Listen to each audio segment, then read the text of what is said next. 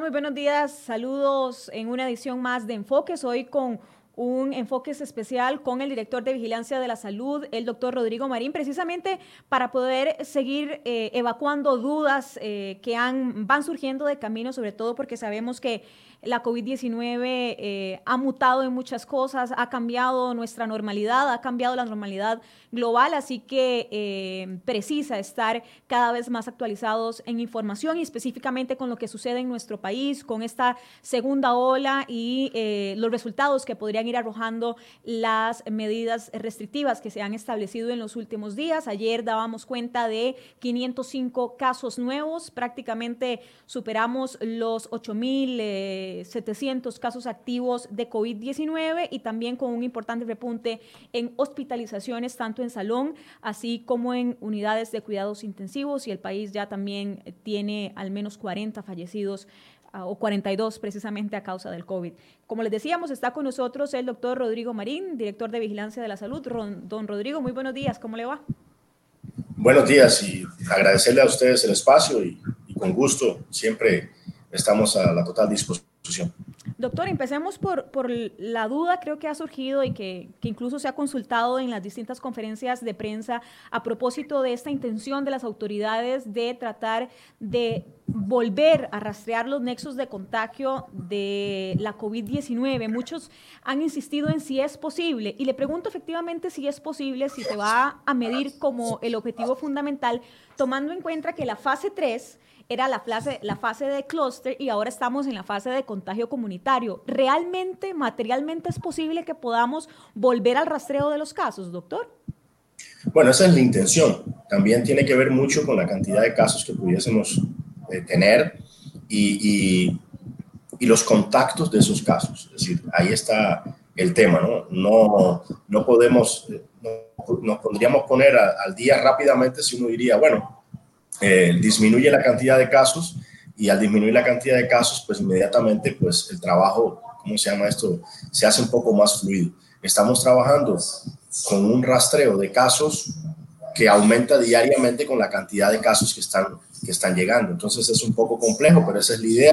Va a haber un trabajo conjunto. Se reforzaron, por ejemplo, eh, las áreas de salud más complejas o la región, la región más afectada, que en este momento es la región central sur, que es San José, y también un poco a la Juela con funcionarios de nivel central. Eh, desde nivel central se están trasladando diariamente cerca de 40 funcionarios al apoyo de estas, de estas acciones y también el señor ministro dio una directriz para que la Caja del Seguro Social también nos pueda ayudar en este tema del rastreo de todos los pacientes. Entonces, eh, prácticamente un equipo de alrededor de 100 personas están apoyando en este momento a los lugares más complejos y la idea es esa, tratar de ver cómo se puede eh, solventar o podemos ponernos al día nuevamente con el rastreo de los casos. Eso es una, ese es un, reto que tenemos en este momento. Eh, pero también no solamente la medida de la restricción fue para eso, sino también para, eh, ¿cómo se dice?, para evitar el, el, contagio, la transmisión en lugares que en este momento pues tienen alta transmisión. Doctor, ¿y nueve días es un plazo suficiente para intentar volver a este punto, tratar de recuperar este rastreo, tratar de reducir los, eh, los contagios, porque normalmente las medidas que se han venido aplicando oscilan entre las dos o tres semanas. ¿Por qué se tomó la decisión de, de solo nueve días y si es suficiente? Bueno, se está valorando, es decir, eh, también hay que tener una compensación aquí entre la parte de salud y la parte, ¿cómo se llama esto? Bueno, salud es completo bienestar biopsicosocial, es decir, la transmisión del COVID con la otra parte de de la parte biológica y social de muchas personas que en este momento pues eh, han perdido sus trabajos y tienen una situación económica eh, precaria, por decirlo de alguna manera. Entonces, eh, estamos valorando ese, ese tema, sopesar una cosa u otra. normalmente el, periodo, bueno, el periódico son 14 días, estaríamos hablando de dos semanas, pero hemos visto que, que con, con 10 días pudiésemos valorar cómo, cómo nos va. Es una decisión que no está escrita en piedra. Pudiese ser que el lunes eh, volvamos a decir, levantemos las medidas o eh, se continúen. Es una decisión que, que, que, se está valorando en este momento y que se pudiese tomar una decisión. Don Rodrigo, ciertamente con las medidas eh, hemos visto el comercio cerrado en los que corresponde y hemos visto muchísima menos circulación en carretera. Eh, en estos días que llevamos de esta restricción, ustedes pueden tener una evaluación o por lo menos usted puede tener una, una evaluación preliminar de, de si esto realmente va a incidir y vamos a tener una reducción de casos. Honestamente, lo, lo más importante de esta medida eh, es la, la, vamos a ver, tratar de que las personas tengan menos contacto. Si tú haces, haces con el martillo lo que se, se hizo ahora eh, para disminuir la circulación de personas, pues el, en teoría pues debería uno eh, tener réditos positivos a partir de unos 14, 15 días. Es decir, yo te puedo decir que en las próximas eh, dos semanas vamos a andar, tal, como lo dije el otro día en un medio de comunicación, decía que, que los casos van a estar entre los 350 y los 750 casos en las próximas dos semanas, ¿verdad? Eh, eso no va a influir en esas próximas dos semanas el cierre que hicimos ahora. Pero sí tenemos la fe de que podamos disminuir los casos a partir de la tercera semana con esas medidas que se tomaron, porque al disminuir la circulación de las personas hay una menor circulación del virus y, y, y, en teoría pues deberían disminuir los casos próximamente. Esa es la, la idea más importante eh, de esta restricción que hemos tomado. Eh, de hecho, hay otros países, por ejemplo, hoy me levantaba y veía que Panamá va a hacer nuevamente eh, un martillo fuerte con cuarentena total los fines de semana. Eh, recordar que Costa Rica es uno de los pocos países que, que no ha tenido esas cuarentenas estrictas o tan estrictas como otros países. Hay que recordar, por ejemplo, que la forma de doblegar de España e Italia la, el, el virus o la transmisión del virus y la mortalidad del virus fue prácticamente confinar a todos los españoles y a todos los italianos a sus casas, porque se disminuye la circulación del virus. En Costa Rica no hemos tenido que tomar esa medida tan drástica, o no lo hemos hecho hasta el momento, esa medida tan drástica de que nadie sale, nadie entra. Eh, lo que hemos tratado con esta medida de disminuir la circulación de las personas es para que disminuya el contacto físico, que disminuya eh, la circulación de personas que están en, en, zonas que hay alta transmisión en este momento a zonas donde no hay transmisión y así pues disminuir el riesgo de contagio. ¿Cómo puede calificar el comportamiento, por lo menos en estos últimos días, doctor, luego de que se anunciaron estas nuevas medidas del comportamiento social? Mira, eh, vamos a ver. Costa Rica para mí fue un ejemplo en la primera ola, un ejemplo en todo. La gente tomó la decisión de hacer estrictamente lo que tenía que hacer. Eh, luego, pues yo creo que tener tan buenos resultados que tuvimos en la primera eh, exposición, en, la primera, eh, en los primeros meses de transmisión, nos hizo perder el miedo. Falta de percepción del riesgo fue una de las cosas más importantes. Y las personas eh, pues empezaron a creer que, que, ya estaba todo controlado, todo bajo control y que el riesgo era muy bajo. Eh, yo en este momento te digo que, que, la posibilidad de transmisión en Costa Rica ha aumentado considerablemente, eh, que, que, tenemos una, una, tasa de reproducción cercana al 2, lo que significa que es un riesgo muy alto, eh, que hay transmisión comunitaria en la gran área metropolitana, eh, que por ejemplo, como tú dices, eh, en los testeos, por ejemplo, que hicimos en Pavas o los que hicimos, por ejemplo, en Alajuelita, que teníamos un 5% de positividad en lugares que tienen, no sé, 100 mil personas, pues si es, si es el 5%, estaríamos hablando de que tenemos 5 mil casos ahí. Entonces, esa es una cosa que hay que tener, que hay que tener muy presente. Entonces, eh, esos son datos que, que, que, uno tiene que tener, eh, como se dice, a la hora de, de, de, ver las cosas. Tenemos un riesgo grande en este momento en el país y, y depende única y exclusivamente de cada persona. Eh, también he dicho hasta la saciedad que, el gobierno que esté o la persona que esté o el ministro que esté, es decir, lo único que nos queda a nosotros es decir lo que se debe hacer, educar a las personas, decirle cómo se debe hacer. Pero ya depende de cada persona si hace las cosas o no. Es decir, si la burbuja es pequeña, eh, si el distanciamiento social lo hace, eh, ¿cómo se dice?, con todas las reglas hemos dicho, si el distanciamiento físico es de dos metros, que si se lava las manos, que si tiene alcohol en gel, que si mm, utiliza otros medios, es decir, que todas las medidas hay que tomarlas y depende de cada uno de nosotros. Al principio sí tomamos muchas medidas, yo creo que bajamos la guardia en, en esa segunda ola y es lo que, quisiera recalcar nuevamente, es decir, depende de cada uno de nosotros eh, como ciudadanos para revertir esta situación no va a depender de, del, del, gobierno de turno o el ministro de turno, eso lo digo para todos los países, es decir, depende de cada ciudadano que, que tome las medidas y las acate para bajar o para poder controlar esta situación en que estamos en este momento. Doctor, en Semana Santa tuvimos las medidas más restrictivas y pudimos ver el impacto positivo en cuanto al aumento de casos en aquel momento. Ahora tenemos una condición de casos muchísimo mayor, una condición de contagio comunitario, una situación crítica, por lo menos en cuanto a casos en la gran área metropolitana se refiere. Tenemos eh, prácticamente decesos de siete personas en 48 horas. ¿Por qué no se utilizaron las mismas medidas restrictivas de Semana Santa en estos momentos, incluso porque el escenario que tenemos actualmente es más complejo que el de Semana Santa? Bueno, en, en, el país tenemos un problema en la gran área metropolitana, es decir, el 70% de los casos están aquí, es decir, yo te diría hasta más, el 80% de los casos están en la GAM. Y las medidas de GAM en este momento son medidas, eh, ¿cómo se llama esto? Fuertes, es decir, de lunes a viernes hay unas medidas fuertes y los fines de semana, pues, eh, pues también. Eh, tomamos la decisión de 10 días, como te digo, se está valorando en este momento por un equipo de alto nivel si se mantienen las medidas o si las medidas, como se dice, pues eh, se van a, vamos a ir otra vez hacia la normalidad o hacia el, estado que estábamos antes. Eh, es cierto que estamos en este momento, como te decía, en una, en, una transmisión comunitaria en la gran área metropolitana eh, importante, con un aumento de casos. Yo decía también el otro día que el 33% de los casos los tuvimos en una semana. Eh, te voy a dar un dato eh, para, que, para que más o menos tengas una idea de, cómo está el tema. Es decir, solo ayer, eh, a la semana 29, se habían registrado hasta ayer 1.755 casos, que representan 19.5% del total de los casos, solo en esta semana.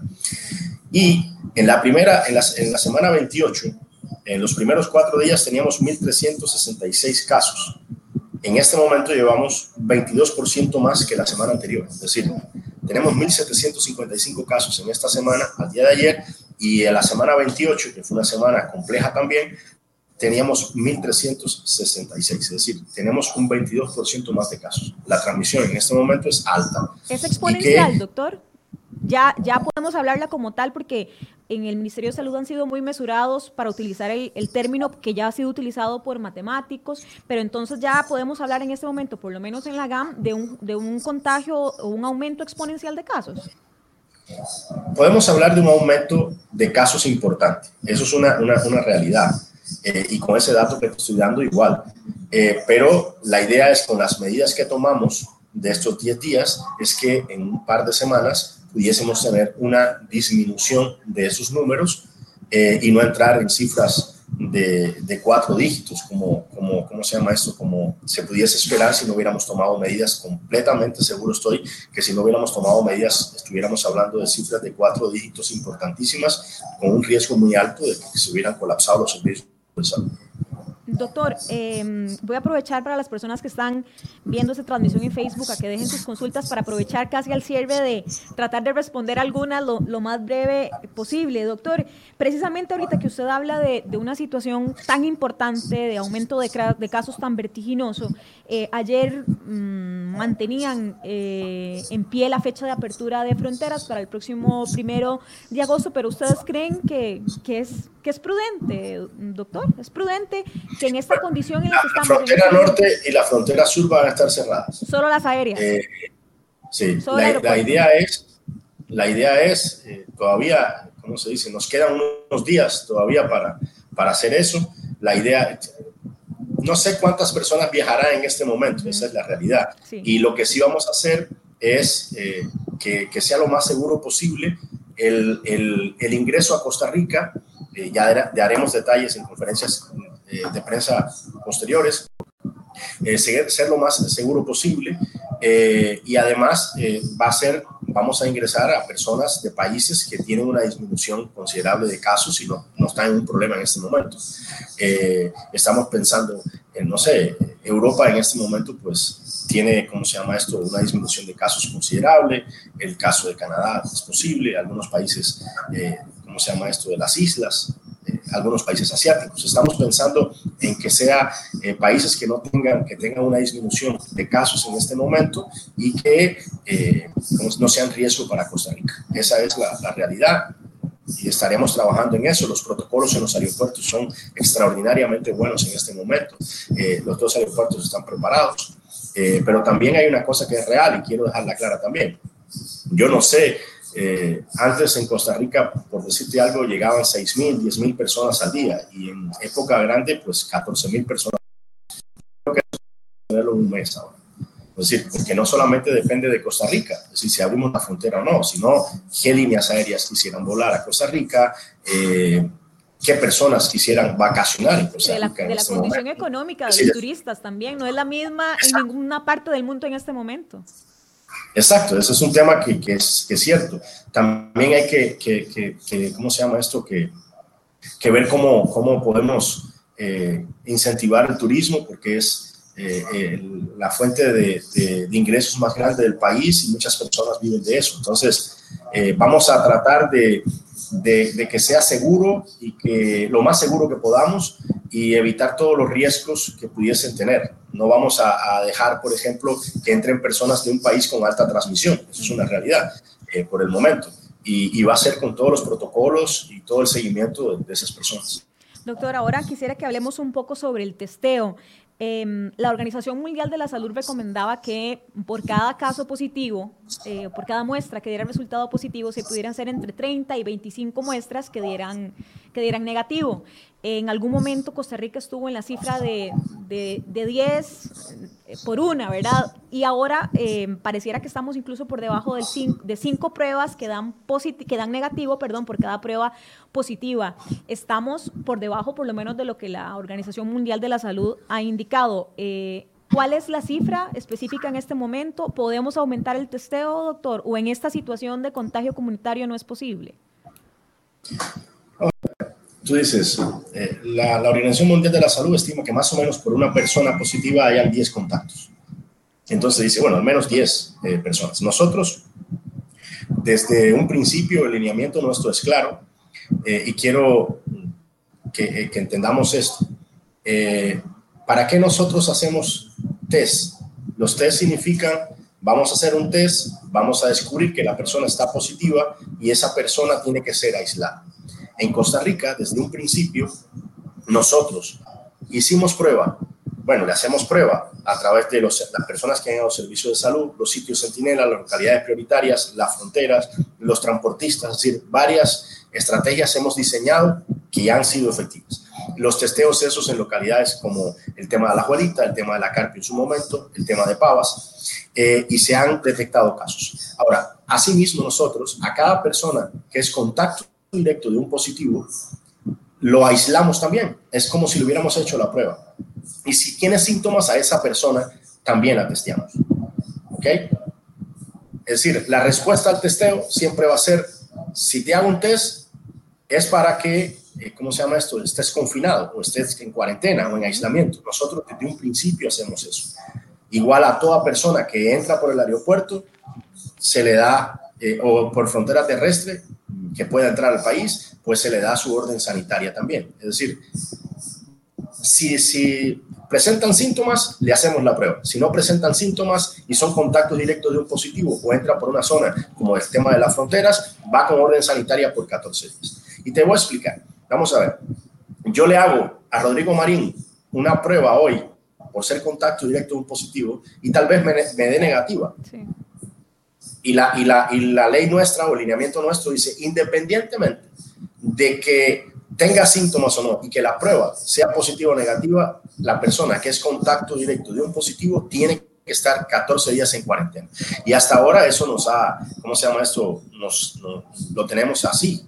Eh, y créame que, que hemos casos, bueno, ahí están los ejemplos, no hay una persona con una infección respiratoria aguda grave que no se le haga una prueba, no hay una, un fallecido dudoso, una muerte dudosa que no se le haya hecho pruebas, eh, no vemos esa cantidad, como se dice, eh, o, el, país ha salido a buscar en los lugares puntuales las pruebas, porque el testeo, el test, test, test siempre tiene que tener la consecuencia del aislamiento, tiene que tener siempre la consecuencia de la cuarentena y eso siempre lo hemos hecho desde un principio, desde que comenzamos a trabajar, que toda persona que sea sospechosa o sea contacto de un positivo, pues tiene que estar en cuarentena.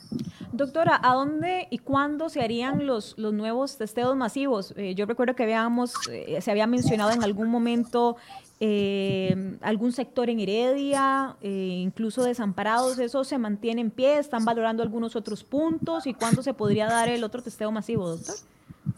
Sí, bueno, habíamos planificado desamparados, habíamos planificado para de Heredia, estábamos pensando incluso en la CARPI otra vez. en este momento, pues como estamos tratando de, ¿cómo se dice?, caerle atrás o retomar el, rastreo de los casos positivos, pues hemos decidido en estos días aumentar el testeo normal que se hace en los servicios de salud en esas localidades prioritarias y, ¿cómo se dice?, pues rastrear al resto de las personas. Eh, y retomar esa toma o esos test masivos que al final lo, que nos dieron fue un 5%, no nos ha dado un aumento, ¿cómo se llama esto?, eh, por encima del 5%, más ni llegaron al 5%, un 4 punto y algo, eh, pues eh, lo que vamos a hacer es retomarlo, pero en los próximos 15 días, es decir, esperaremos dos semanas y lo retomaremos, aumentamos los, los, los tests en, que, en los servicios de salud de esas localidades, incluso en la misma La Juelita, en la misma Pavas, que lo habíamos hecho, vamos a seguir haciendo, vamos a seguir haciendo o aumentar el testeo en desamparados y en en Pavas, eh, perdón, en Desamparados, en Guararí de Heredia y en La Carpio, y, así también eh, que todas las personas que tengan síntomas pues, puedan llegar a los servicios de salud. Igual, todas las personas positivas, los contactos de esas personas sin síntomas van con orden sanitaria por 14 días y si aparecen síntomas también se testean. Doctor, eh, algunos expertos, como le decía, matemáticos, eh, han emitido criterios, el Observatorio de la Universidad de Costa Rica y otros independientes, sobre distintas situaciones, además de los datos. Lo primero es que ellos insisten en que el país no está, en la segunda ola, sino que estamos en, en, la verdadera primera ola y en el repunte de casos. Ustedes eh, ya han, han dicho que estamos en la segunda ola, pero ¿cuáles fueron los criterios, doctor? ¿O se han replanteado si estamos en la segunda o en la primera ola de la pandemia, sobre todo pensando en, el, tiempo que ha pasado para decir que estamos en una segunda ola? Vamos a ver, el pico de la primera ola fue de 36 casos. Así, y los casos disminuyeron. Y, en esto no solamente es el número de casos, y quiero también dejarlo claro, es decir, el país no tenía pacientes ingresados, el país no tenía, eh, eh, ¿cómo se dice?, eh, tantas personas en UCI. El país, lastimosamente, pues no, pues en ese momento no reportaba tantos fallecidos. Son otros datos importantes que nosotros valoramos. Definitivamente y con total seguridad te digo que nosotros pasamos la primera ola que estaba en una eh, en un tipo de población o en, una, en un nivel socioeconómico o social X y en este momento pues tenemos la segunda ola que eh, pues está en, el otro, en el otro extremo y, y, que hemos tenido casos que, como se dice, eh, en lugares donde no vive una persona, viven varias personas. Eh, hemos tenido casos en, localidades donde hay un hacinamiento grande, donde hay alta densidad poblacional, donde el riesgo de transmisión ha aumentado. Es decir, totalmente te puedo garantizar que estamos en la segunda ola. Eh, de hecho, en Estados Unidos se habla hasta una tercera ola en este momento, eh, porque tuvimos un pico, disminuyó el pico, prácticamente tuvimos casos en cero. De hecho, eh, estábamos seguros que esta segunda ola iba a llegar y efectivamente, pues yo, la, esperábamos más bien en la segunda quincena de mayo y apareció en la primera quincena de junio. Y, más que todo, pues era una cosa esperable, era algo esperable y que en este momento estamos eh, en, esta segunda ola eh, con, una, con una curva, ¿cómo se llama esto?, aguda de casos, que ojalá que estas medidas que estamos tomando pues, puedan disminuir los casos, el número de casos y la transmisión que tenemos. Doctor, para terminar con el tema de, de, de los datos, como le decía, han insistido en solicitarle al Ministerio de Salud que haga públicos o amplíe los datos eh, relacionados con COVID-19, evidentemente eh, guardando la identidad de las personas o la posibilidad de ubicarlas, para que los matemáticos puedan hacer también estimaciones que incluso puedan servir como insumo para que se tomen medidas económicas y medidas sociales. Uno de los puntos que, que han insistido ellos es en que quisieran conocer con precisión el momento en el que se toma la muestra y el momento en el que se da el resultado, porque doctor, la gente no tiene seguridad de si los datos que nos dan efectivamente son el resultado de las últimas 24 horas de un laboratorio, pero no sabemos el tiempo en el que se tomaron la prueba y cuánto eh, periodo pasó para dar el resultado positivo o negativo. ¿Por qué, no, ¿Por qué no se ha flexibilizado más y no se han entregado estos datos para este, para este fin, doctor? ¿Por qué no se amplía más ese espectro de información? Vamos a ver, nosotros hemos sido transparentes eh, eh, en absolutamente todo. Es decir, el tema de las pruebas. Es decir, hemos tenido eh, lapsos de, 24 horas, de 48 horas.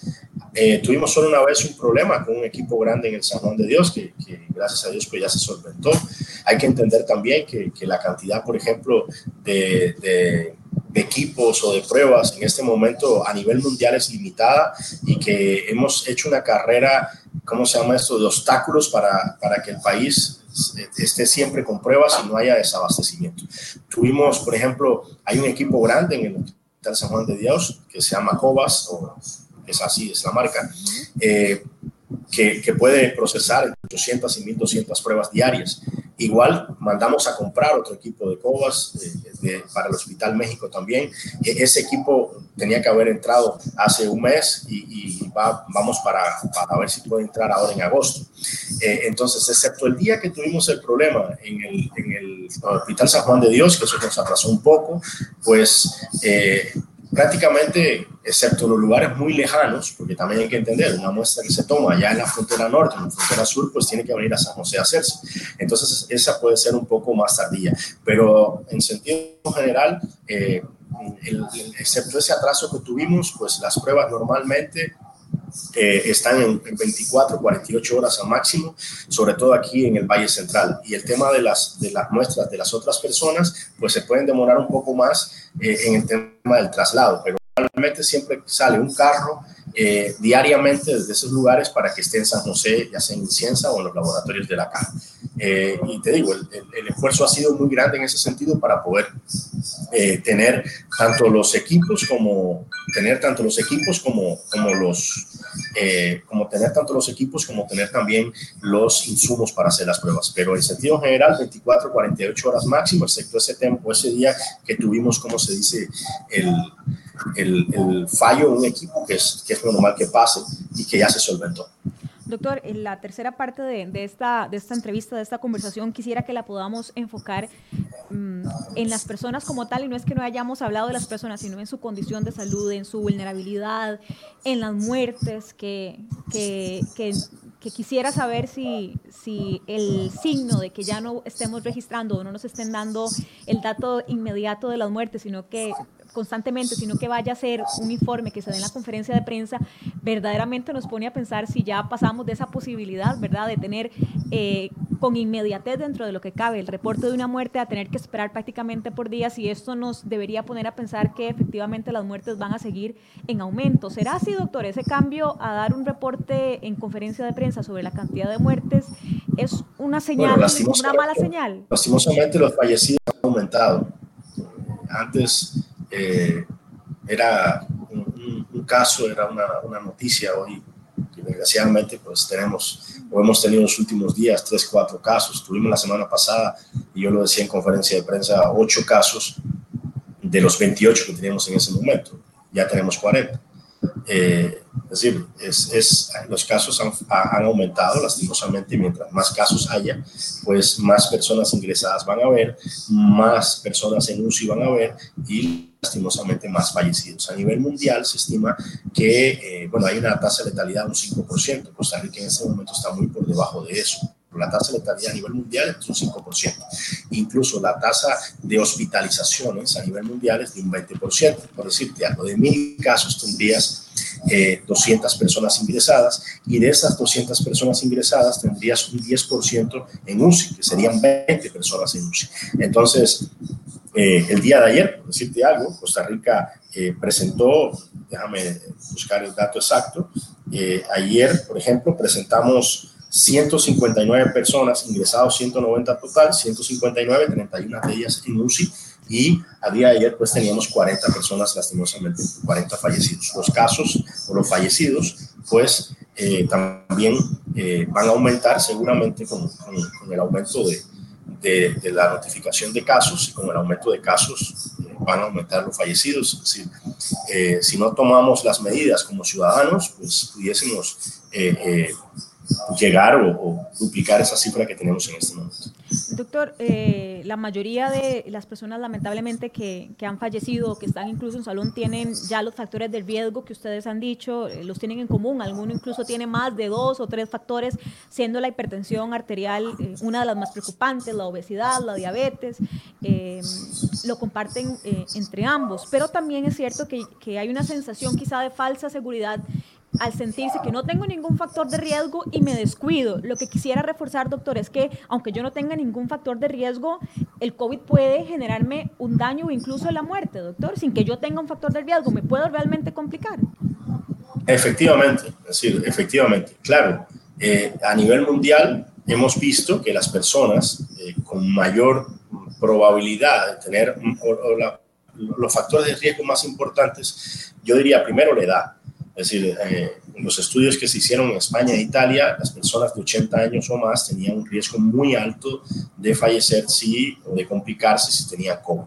Y luego, pues la diabetes, la hipertensión, la obesidad eh, son eh, factores importantes. Las personas que tienen algún factor de alguna enfermedad que tenga que ver con una inmunodepresión, personas que tengan asma o algún proceso respiratorio o cardiovascular, pues también son personas de riesgo.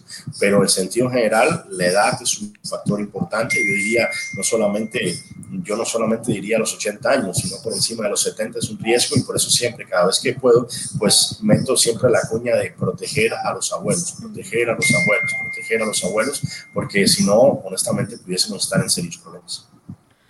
Doctor, otra de las consultas que quería hacer es, he, estado leyendo y hemos estado viendo información que, que, viene de muchos sitios y la mayoría de ellos, pues veraces, que incluso ya le, le llaman a este virus el, el, virus de las 100 caras, que cada vez eh, va teniendo o va generando distintos síntomas. De, eh, recuerdo que iniciamos con la fiebre, con la dificultad de respirar, para respirar, con eh, dolor de cabeza, luego se descubrió que algunas personas habían perdido el sentido del gusto y el olfato luego incluso se empezó a asociar eh, síntomas estomacales.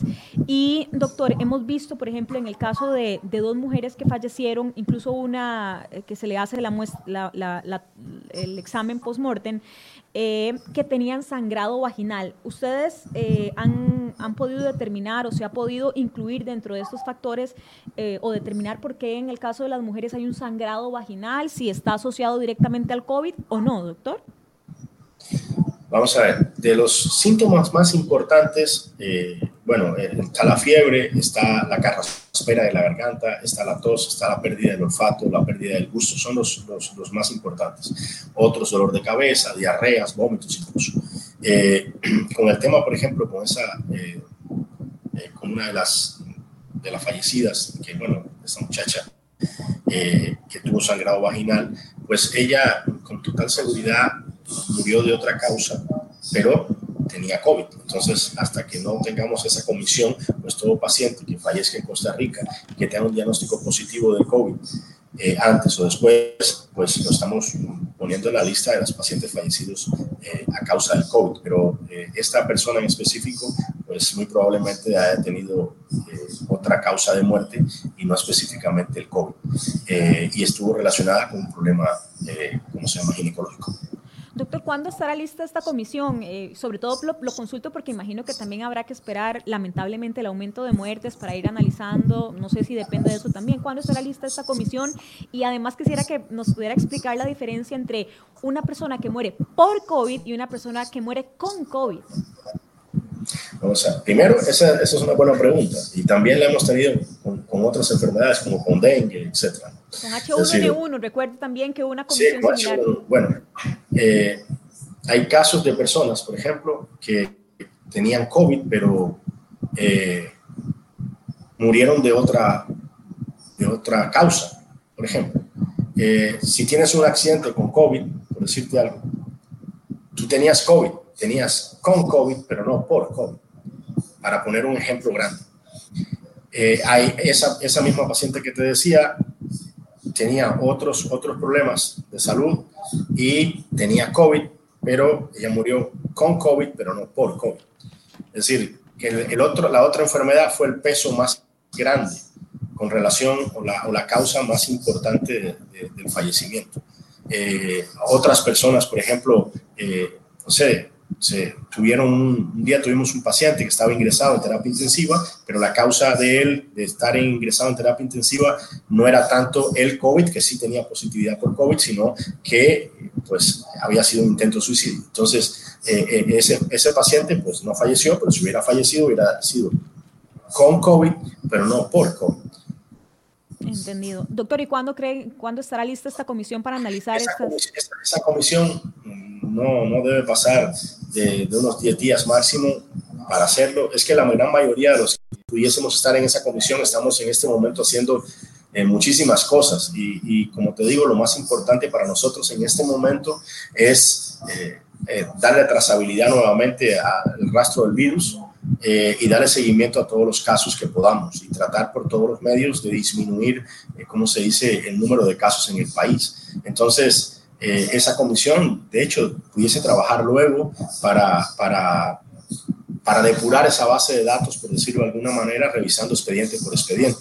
Y no tiene que reunirse todos los días, pudiese reunirse una vez al mes, una vez cada 15 días, no sé. Es decir, sería eh, ver de, después cómo lo hacemos. Y tal vez hoy tengamos 40 y luego, pues, digamos, mira, de los 40, la comisión es, eh, se reunió y vio todos los, todos los casos y de los 40, pues 28 murieron con COVID y, y, ¿cómo se llama esto? Y no por COVID, por decirte algo.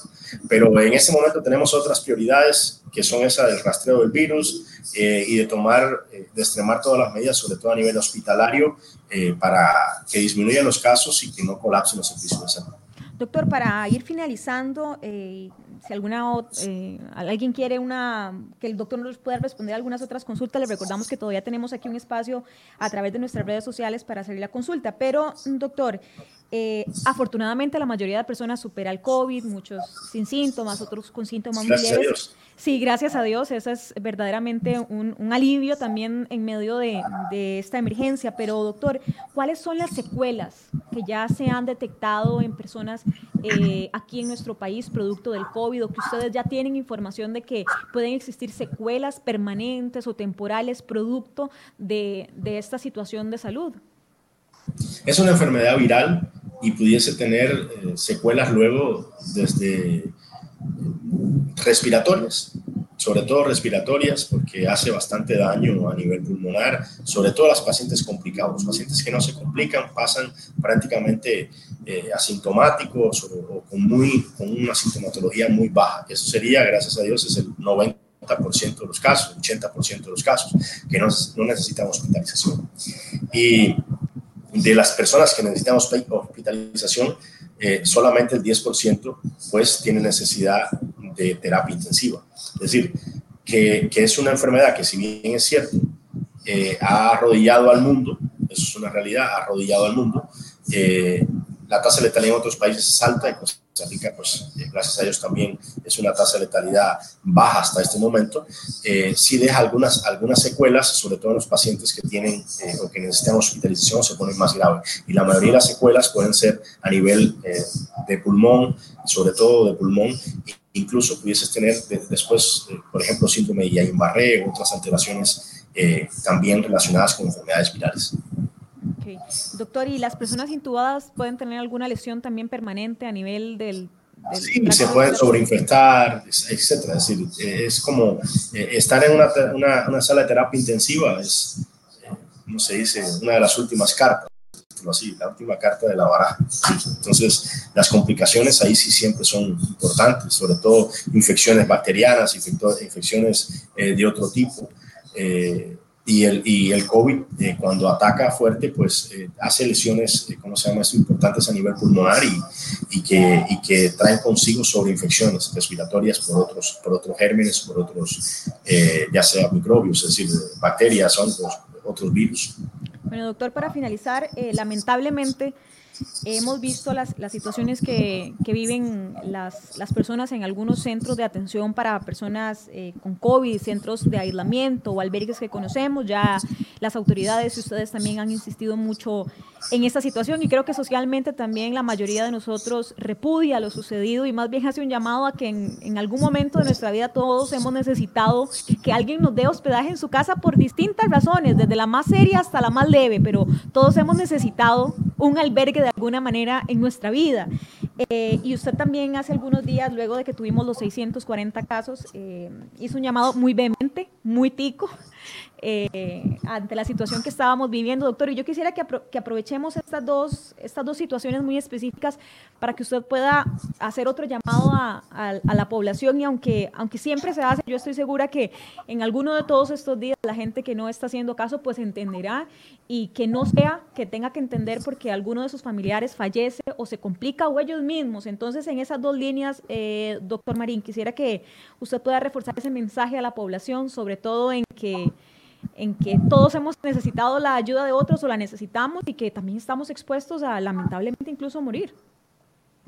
Cualquiera puede tener COVID, eso es lo primero. Desde usted hasta yo, hasta el ministro de Salud. Eh, presidentes de otros países han tenido COVID, ¿verdad? Que me recuerda en este momento el primer ministro del Reino Unido y Jair Bolsonaro, por decirte así, en Brasil. Eh, cualquier persona puede tener COVID. Presidente de Honduras también. Exacto, es decir, eh, solo para empezar por ahí.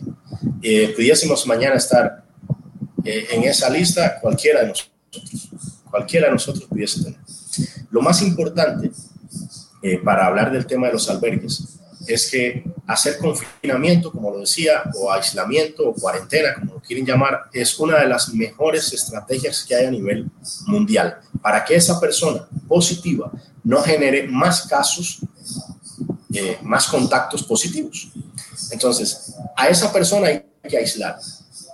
Hay algunas personas que tenemos la bendición de que podemos hacer aislamiento en casa como si fuera un hotel, así perfectamente. Hay otras personas que lastimosamente viven, por ejemplo, con sus papás que son adultos mayores, entonces no podemos confinarlo en una casa con adultos mayores. Otras personas, por ejemplo, eh, no pueden hacer ese aislamiento porque viven en, una casita pequeña y ahí vive toda su familia. Y, si esas personas, por alguna casualidad, no lo sacamos de esa localidad, pues van a infectar a 30 y esas 30 van a, infectar a 40 personas más. Y cuando tú vienes a ver, el contagio es un, es un contagio extenso. Y eso es lo que hemos abogado siempre para que no tengamos ese problema. En el caso específico, por ejemplo, del, del tema de Turrialba, esa mamá tenía a un chico en el Hospital Nacional de Niños y esa mamá no hasta ese momento era contacto directo de un positivo. Hasta que no tuviéramos, teníamos que aislarla. No podíamos traer al Hospital Nacional de Niños porque era un riesgo. Decidimos hacerlo en, en Turrialba, eh, en un albergue comunitario que no tenía ningún riesgo, absolutamente ningún riesgo para su comunidad. Si hubiéramos mandado a esa mamá para su casa en la zona indígena, ella perfectamente le hubiera pegado a todos esos compatriotas, le hubiera pegado, eh, hubiera contagiado a todos esos compatriotas de COVID. En ese albergue no tenía ninguna eh, contacto con otras personas de afuera, ni iba a salir ni nada. Eh, para eso se hacen los albergues. Hemos tenido, por ejemplo, el mismo SEACO está en el medio de San José. Hemos tenido tres, o tenemos tres albergues en este momento eh, en el país que no han generado ni un solo caso positivo en las localidades donde hemos estado, donde están ubicados esos albergues a raíz de, esos pacientes. Entonces, con eso te digo que es una de las mejores medidas que hay y que es totalmente absurdo eh, eh, ¿cómo se llama esto? Hacer lo que se hizo. Es decir, porque no había ningún riesgo para la comunidad. Primero, el Ministerio de Salud y la Comisión Nacional de Emergencia jamás llevaría un riesgo a la comunidad que no tiene casos. Es decir, ese riesgo es un riesgo que está eh, confinado a un lugar y que no, no va a transmitir el virus jamás en la vida por solo estar en una comunidad aislada totalmente. Recuerden que el distanciamiento por encima de 1.8 metros, la, la, la, posibilidad de transmisión disminuye considerablemente y después de 3 metros puedes hasta gritar y todo que no pasa absolutamente nada. Listo. Doctor, muchísimas gracias. Nada más para finalizar, la mamá de la niña eh, está en buen estado de salud. Eh, saben ustedes de, bueno, ya sé que los pudieron movilizar, pero están bien, dieron positivo. ¿Esa información ustedes la tienen a mano? No, la, la, sí le tomamos la muestra, ya te digo, de todas formas, eh, ¿cómo se dice? Mm, lo que está es aislados. Están aislados, sea negativo o positivo, va a estar aislada 14 días, porque fue contacto directo de un positivo. Y esa es la, la respuesta, la réplica hacer test. Es decir, la réplica hacer test es, si eres contacto de un positivo, ¿cómo se llama esto? Pues tienes que confinarte 14 días, sí o sí, ya sea la prueba negativa o la prueba positiva. Y, eso es lo que hicimos con ellos. ¿El llamado sigue siendo a parar la fiesta, doctor? El llamado sigue siendo en estas tres líneas. Es decir, cuando decía aquel día, paren la fiesta o nos lleva a, ¿verdad? Eh, decía muy claramente, eh, me, me, refería no solamente a la fiesta, sino a romper burbujas sociales. Tú puedes hacer con tu familia, con tu círculo familiar, puedes estar en casa, no hay problema mientras amplíes esa burbuja, más posibilidades tienes de contagiar personas o de que te contagien esas personas. Entonces, burbuja pequeña, distanciamiento físico, distanciamiento social, uso de mascarillas, por favor, uso de caretas, por favor, uso estricto de eh, alcohol, de, lavado de manos, de alcohol en gel, de si tienes síntomas respiratorios, no ir jamás al trabajo. Y yo decía anteriormente, yo mismo eh, venía a trabajar con sintomatología respiratoria y era de vagos no hacerlo. Hoy es de homicida hacerlo. Y entonces eso ha cambiado. Hay un antes y un después de la pandemia. Utilicemos esto que estamos haciendo usted y yo en este momento. Todas la, la, ¿cómo se llama eso? La, la, tecnología que hay. Anteriormente, no sé, hace 40 años no podíamos hacer esto. Hoy es, es fácil y se sale igual. Estamos comunicándonos igual, como si estuviera yo al frente suyo, ¿verdad? Entonces, buscar otras alternativas. Yo creo que muchísimos trabajos, muchísimos centros de trabajo eh, pudiesen hacerse desde la casa, teletrabajo, es decir, muchísimas, muchísimas cosas se pueden hacer y tenemos que, que, cambiar. Hay un antes y un después definitivamente de esta pandemia. Hay cosas buenas que hemos, que hemos sacado de esto, por ejemplo, y decía, de solamente lavarle las manos y, y tener eh, distanciamiento social, en Costa Rica han disminuido considerablemente las diarreas, ha disminuido considerablemente la varicela, ha disminuido considerablemente otros virus respiratorios.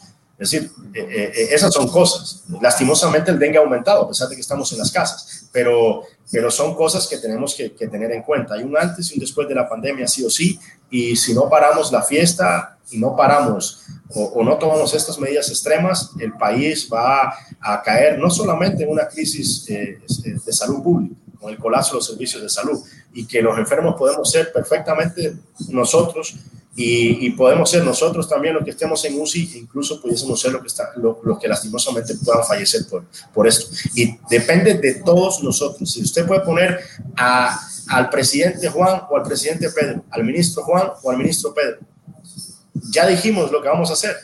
¿Qué más vamos a hacer? Lo que vamos a hacer es eh, abogar porque las personas tomen conciencia de que esto no es un juego y que si no tomamos las medidas podemos fracasar. Muchísimas gracias, doctor. Que, que sigan trabajando, que les agradecemos muchísimo la labor que hacen. Un placer. Gracias. Gracias. Bueno, aquí finaliza la entrevista con el doctor Rodrigo Marín, director de la Vigilancia de la Salud. Ya saben el llamado a mantener las normas eh, correspondientes de higiene. A las 12 y 45 de la tarde se dará el reporte diario de la situación de COVID-19 en nuestro país. Eh, los, le agradecemos mucho habernos acompañado y los invitamos a mantenerse informados en cereoy.com y en nuestras redes sociales. Buenos días.